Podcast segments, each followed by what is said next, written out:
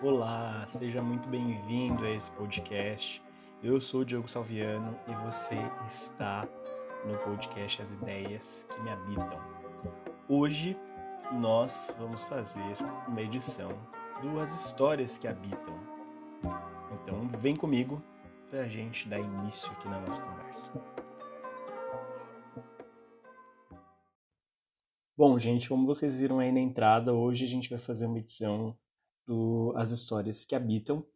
E eu já vou começar logo contando a primeira história. É, dessa vez, né, o primeiro caso vai ser lido e, juntamente com essa história que é lida, vai ter uma segunda história de uma outra pessoa que vem em áudio. Então vamos fazer duas histórias aqui, uma lida e uma em áudio. Vamos para a primeira história, então, que é a história da Rafaela.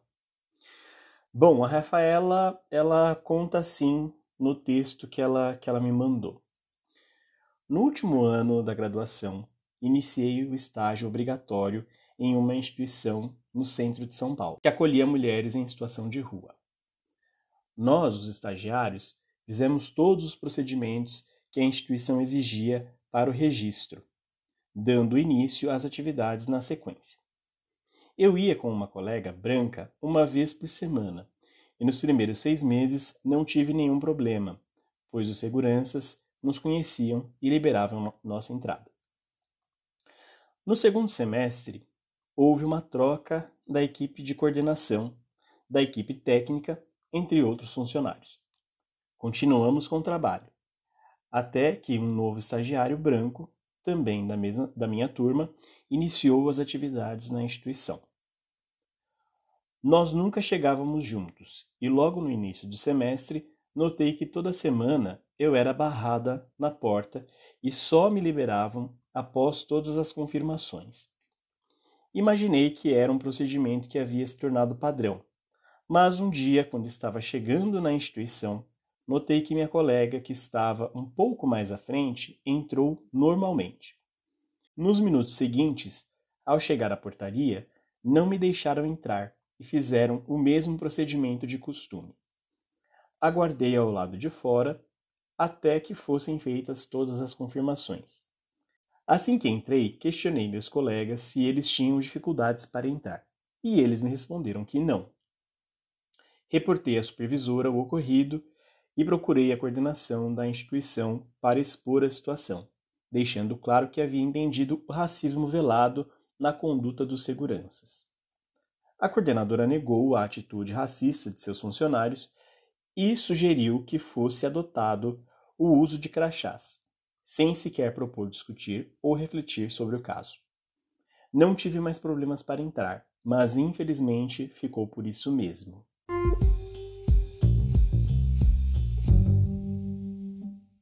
Bom, vocês acabaram de ouvir a história da Rafaela e agora a gente vai fazer uma breve discussãozinha sobre algumas das questões que ela coloca aqui no texto dela, que eu acho que são bem importantes da gente refletir.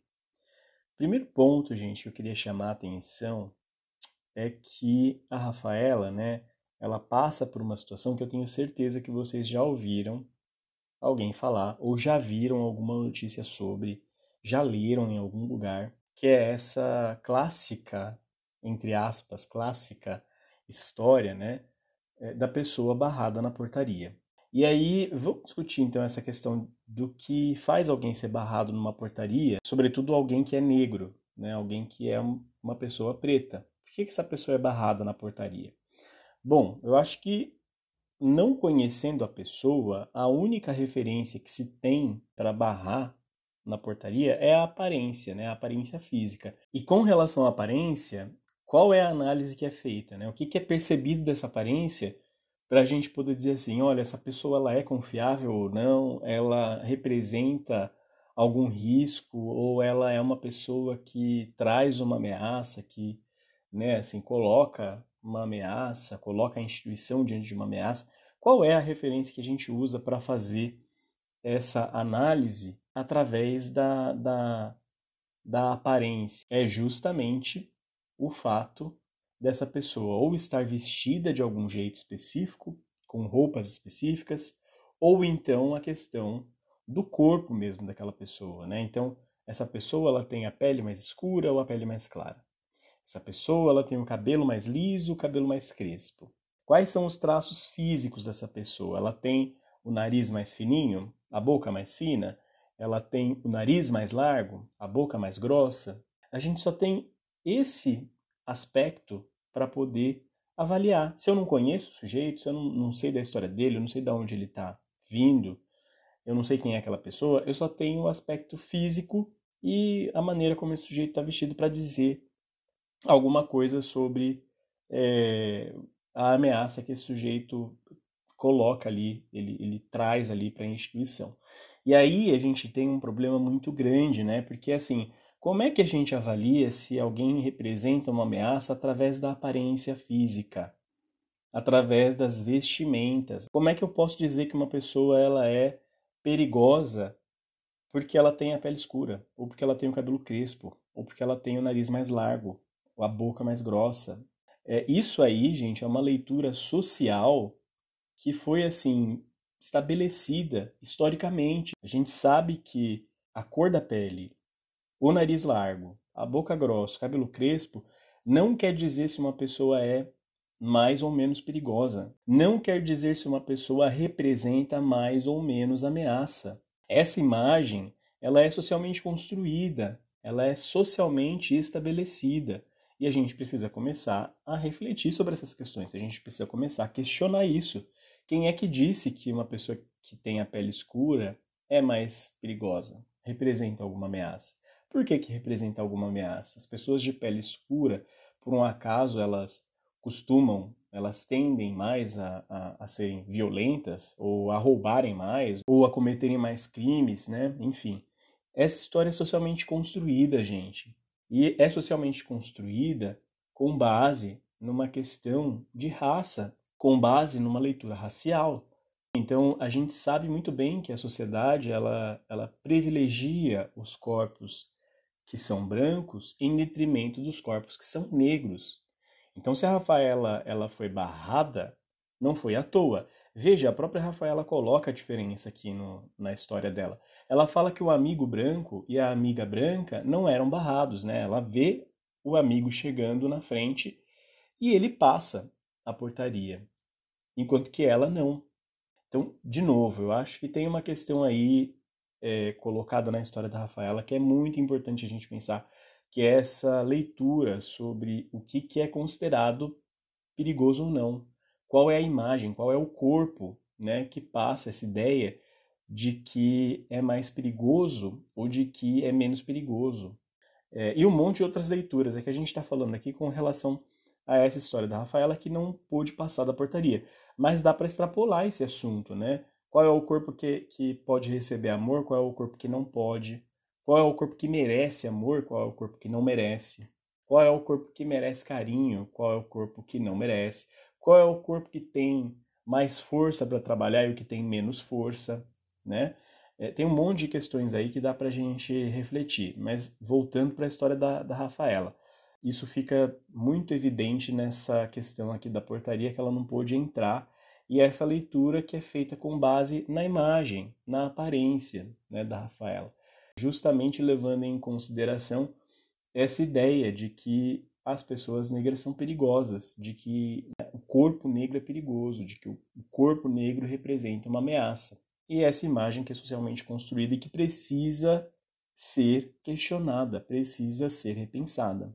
Bom, o segundo ponto que eu queria chamar a atenção aqui também é a questão é, da diferença na equipe, né? Na equipe é, dos trabalhadores aí da, da portaria, da coordenação, enfim. Então a Rafaela conta que num primeiro momento a portaria deixava ela entrar, né? A primeira equipe deixava ela entrar antes do segundo semestre, né? E depois que mudou a equipe, e já no segundo semestre, a história mudou. Ela passou a, a ter que fazer todos os procedimentos de checagem lá de entrada uh, que antes ela não fazia. E aí fica uma coisa aqui, né? Fiquei aqui pensando, fica uma dúvida. Será que quem era racista então era essa nova equipe e não a instituição? É, dá para a gente pensar essa questão aí. Eu não sei também se tem a questão da portaria e dos funcionários ali envolvendo a portaria, coordenação e tudo mais, se eles não eram de fato uma equipe terceirizada, porque isso acontece muito em algumas empresas, de algumas equipes fazerem parte de uma outra empresa, de uma empresa terceira, e, e aí essa empresa é, contrata esses serviços, ou se de fato essa equipe ela era parte da instituição. A Rafaela não deixou isso explícito aqui na, na história dela, mas é uma coisa que eu acho que é interessante a gente pensar. Porque se for uma equipe contratada terceira, né? Se for uma empresa terceira e essa equipe faz parte dessa empresa, dá para a gente pensar que talvez essa empresa terceira tenha uma cultura um pouco, um pouco delicada, né? Um pouco problemática, eu diria. Uma cultura bem racista. Agora, se não for uma equipe terceira, aí eu acho que a gente tem que pensar que talvez a instituição possa ser racista. Porque é, a gente viu, inclusive, lá a atitude da coordenadora que não quis refletir, é, não quis discutir o caso com os seus funcionários, e aí a gente tem uma instituição que permite, que contrata e que dá, vamos dizer assim, espaço para pessoas racistas. Então a gente pode até dizer que a instituição é, acaba promovendo mesmo, né? acaba validando esse racismo. Então eu não sei, eu não, não, não, não posso afirmar porque a história da Rafaela não diz aqui se a instituição ela contratou esses funcionários de maneira terceira, se eles são funcionários da própria empresa, até porque também tem essa diferença, né, nesse primeiro momento onde a, a portaria liberava e depois em esse segundo momento onde a portaria deixou de liberar com a mudança dos funcionários. Então não dá para afirmar, mas eu acho que é uma coisa que a gente precisa ficar assim atento, né? Olha, será que essa instituição ela é ou não é racista? Será que ela que ela está validando atitudes como essa que esses funcionários estão promovendo? Ou será que isso é uma questão da coordenação, dessa coordenação, desses funcionários da portaria? Eu não sei dizer.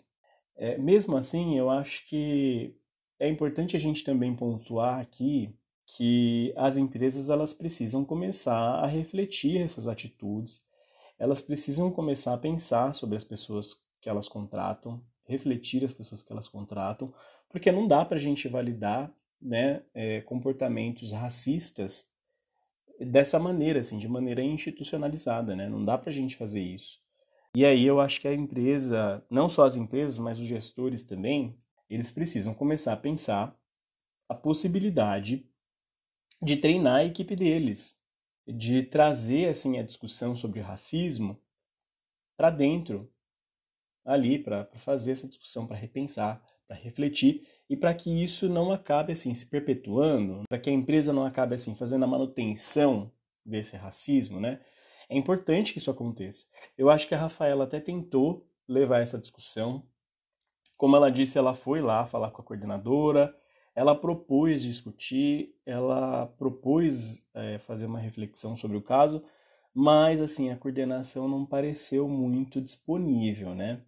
E aí por isso também eu fico pensando, será que é só a coordenação? Será que é a empresa que quis abafar, que não quis mais saber?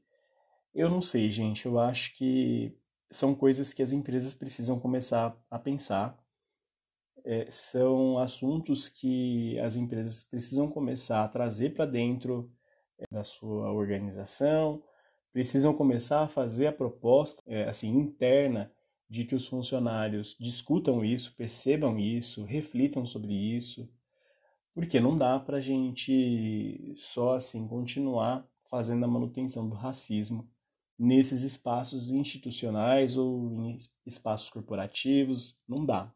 Bom, com isso a gente finaliza aqui a pequena discussão que a gente fez aqui nesse primeiro relato, nessa história da Rafaela. E agora vamos para a segunda história. Olá, Diogo. Olá, pessoal que nos ouvem. Aqui quem fala é a Carla Priscila. E eu vim aqui para compartilhar com vocês duas memórias que eu tenho sobre o tema que nós vamos conversar esse mês, mês de novembro. Primeiro, a primeira memória que, que me vem é quando eu tinha oito anos de idade, na segunda série. é, a escola marcou uma reunião com pais e pediu para que os alunos acompanhassem os pais. Foi uma reunião atípica. E aí a minha mãe sempre ia nas minhas reuniões e naquele mês eu acompanhei a minha mãe. Chegando na escola, uh, apresentei a minha mãe para os meus colegas, eles apresentaram os pais. Eu percebi um clima estranho de alguns colegas que eu tinha, mas não entendi muito bem. E depois, longe da minha mãe, eles me fizeram a seguinte pergunta: por, ou afirmação nesse caso, por que você nunca nos disse que era adotada? E aí eu fiquei meio sem saber e disse, mas por que adotada? E eles disseram, bom, sua mãe é branca, tem cabelo liso, e você é escura e tem um cabelo diferente. Essa fala foi uma fala é, de afirmação, né? E eu não entendi muito bem, mas confesso para vocês que naquele momento eu fui perpassada por uma ideia de que eu poderia ter sido adotada assim. E cheguei até a perguntar para minha mãe se ela era minha mãe biológica. Então isso foi um fato importante. Um outro que eu me recordo também que a grande maioria de nós, principalmente mulheres negras, vivenciaram é uh, a questão do enquadramento do nosso cabelo. Meu cabelo é afro e a minha mãe tinha muita dificuldade de lidar com o meu cabelo. Ela não sabia cuidar do meu cabelo. Assim como meus tios, meus avós também tinham as suas dificuldades. E eu olhava, eu olhava né, para as minhas amigas da escola, a grande maioria ali tinha um cabelo comportado. A gente chamava cabelo comportado. Os pais sabiam organizar, sabiam arrumar. E eu sempre olhava, eu tinha o foco de olhar para as meninas claras, brancas, e percebia que o meu cabelo era muito diferente do cabelo delas. Atrelado essa inabilidade de amarrar ou de fazer penteados diferentes, eu muito cedo comecei a alisar o meu cabelo. Eu me lembro que com 12 anos de idade eu já estava alisando, passando, passando química forte no meu cabelo para manter ele comportado e me sentir enquadrada. Então eu me lembro dessas duas memórias importantes, né, e que evidenciam esse lugar que a gente sempre vem conversando do lugar estrutural, né, do racismo estrutural que nós na condição de negros temos que nos enquadrar. Então, deixo as minhas duas experiências.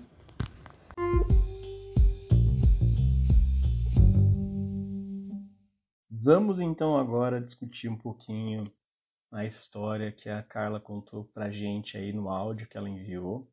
E eu queria começar falando, né, sobre a similaridade que a história da Carla tem, a primeira história que ela conta, com a história do Lucas e com a minha própria. O Lucas contou lá na, na, na, primeira edição do Histórias que Habitam que ele sofreu essa, essa mesma ideia pautada no preconceito racial de que ele era adotado por conta do nome dele de origem russa. Como se não pudessem existir russos negros ou como se um homem russo, assim, que atende aos padrões europeus, né, loiro, olho claro, pele clara e tudo mais, não pudesse se interessar por uma mulher negra. Ou vice-versa, né, que uma mulher clara, do olho claro, loira, com esse padrão europeu, não pudesse se interessar por um homem negro. Bom, aí a gente vê a minha história, que eu contei na edição anterior, sobre a professora que confundiu meu pai, porque meu pai, muito diferente de mim, eu não tenho muita similaridade física com meu pai, que é loiro, olho verde, pele branca, e aí a professora confunde meu pai.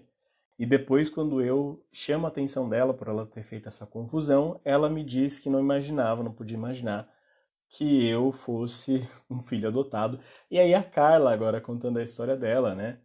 Sobre essa diferença que as crianças, os amiguinhos de escola fizeram é, ao ver a mãe também ali, né, no, no ambiente escolar e tudo mais, é, e dizendo, né, por que, que você não contou pra gente que você é adotada.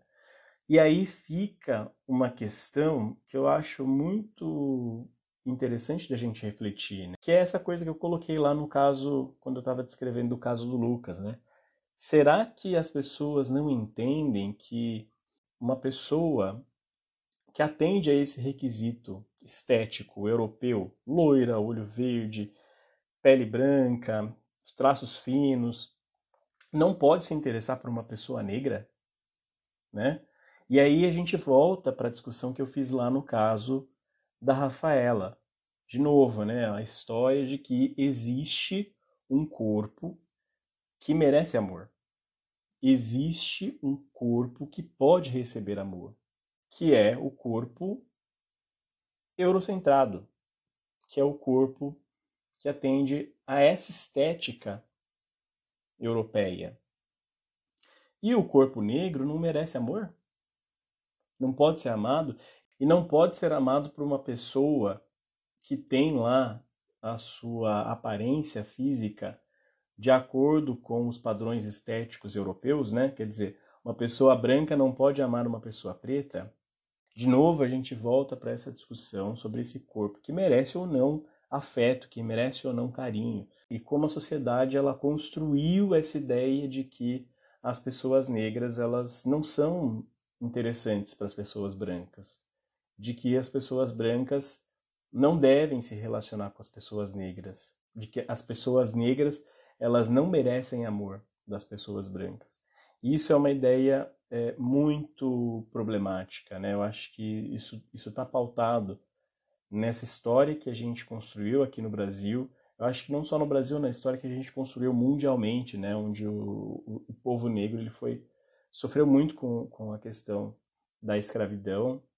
E dada a história do Brasil, né, que teve a sua sociedade estruturada numa lógica escravocrata, é, fica justificado né, essa história de que uma pessoa branca não pode se interessar por uma pessoa negra. Fica justificada essa história de que uma pessoa branca não vai amar uma pessoa negra. Agora, o que é interessante também perceber é que aqui a gente tem um, uma situação de miscigenação grande, né?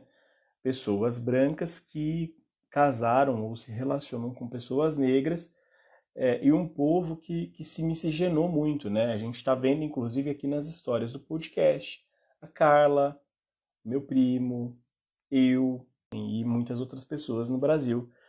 E mesmo assim, mesmo com essa história de miscigenação, a gente não conseguiu ainda se libertar dessa ideia né, e dessa lógica que veio através dessa estrutura social que se estabeleceu aí nessa história escravocrata, né, a gente não consegue se livrar dessa ideia de que o sujeito negro ele pode ser amado. Ele pode ser amado, inclusive, por pessoas brancas. Então, acho que essa é uma, é uma questão que, que fica aí para a gente refletir e, e para a gente pensar, né? Poxa, por que será que as pessoas não pensam isso? Não pensam que, sim, eu posso ser filho de uma pessoa branca é, que se casou com uma pessoa negra e não ser adotado, sou filho biológico dessa pessoa. Isso é muito cruel, porque marca muita diferença. A história da Carla tá aí para demonstrar isso, né? Ela mesma foi lá conversar com a mãe, perguntar, acreditou nessa história. Acho que isso gera um sofrimento, né? Assim, para quem vive isso, gera um sofrimento poxa, será que eu sou adotado? Será que eu não sou? Será que minha mãe em algum momento deixou de contar isso para mim? Será que estão mentindo, estão omitindo a história?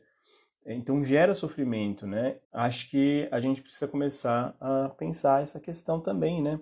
E aí a gente passa para o segundo relato da Carla, que eu acho que também é um relato que atinge muitas mulheres, né?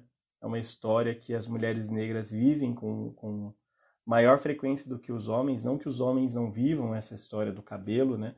Mas as mulheres, por conta dessa opressão estética que elas vivem, que é muito mais intensa do que a que os homens vivem, são muito mais atingidas por essa questão do cabelo do que os homens negros, né?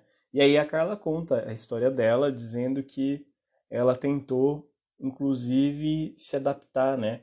Tinha essa leitura de que o cabelo era um cabelo rebelde, é, era um cabelo difícil de lidar, era um cabelo difícil de conseguir arrumar, difícil de conseguir é, deixar é, bonito. E aí ela tentou, ao longo da adolescência dela, se adaptar, né, se enquadrar, como ela falou, alisando o cabelo. Muitas meninas negras passam por isso, vivem esse momento de alisar o cabelo.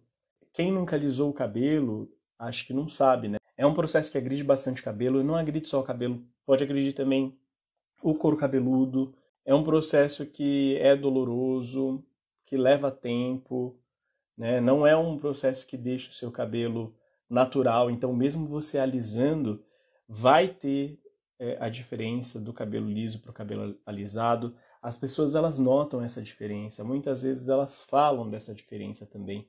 Quer dizer, alisar o cabelo não resolve a questão.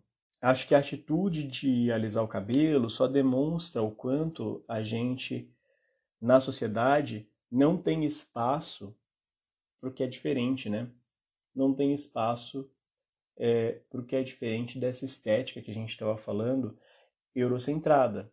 Né? E como essa estética ela é reconhecida como a bonita, como a mais interessante, como a que merece relevância. Então eu acho assim que essa história da Carla demonstra essa, essa opressão estética que ela, que ela viveu através do racismo, né? E como a sociedade diz para essas meninas que alisam o cabelo que esse cabelo que elas têm não é adequado, que esse cabelo que elas têm não é bonito, não é interessante e que elas precisam se adequar, elas precisam se enquadrar.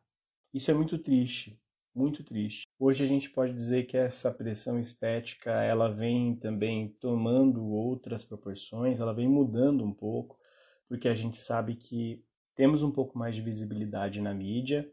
É, hoje as pessoas negras elas estão aparecendo um pouquinho mais, está começando bem assim timidamente, né?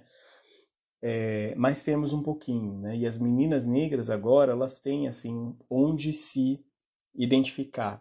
Tem uma artista que aparece com cabelo crespo, tem uma linha de produtos específicos para cabelo crespo e cacheado. Então hoje a gente sabe que esse cenário ele está progredindo, assim, ele está é, melhorando. Mas imagino que na época da Carla onde a gente não tinha tanta visibilidade, onde a gente ainda não tinha essa valorização né, dos traços negros e do cabelo negro também, do cabelo crespo e cacheado, imagino que na época dela tenha sido muito mais difícil, porque construir essa ideia de que o cabelo crespo também é bonito do zero, sem você ter nenhuma identificação, é difícil, leva tempo, né? As meninas brancas, elas não passam por esse processo. A, a indústria é, da beleza, né? Ela vende essa ideia de que o cabelo liso, loiro, comprido, né? Assim, ele é esteticamente bonito. Ele é um padrão a ser seguido. Então, é difícil, né? Imaginar uma pessoa que cresceu lá nos anos 80, 90, sem poder se identificar com uma figura é, de cabelo crespo ali na mídia, que representa a beleza, traço, desse cabelo, desse cacho, né, desse cabelo crespo.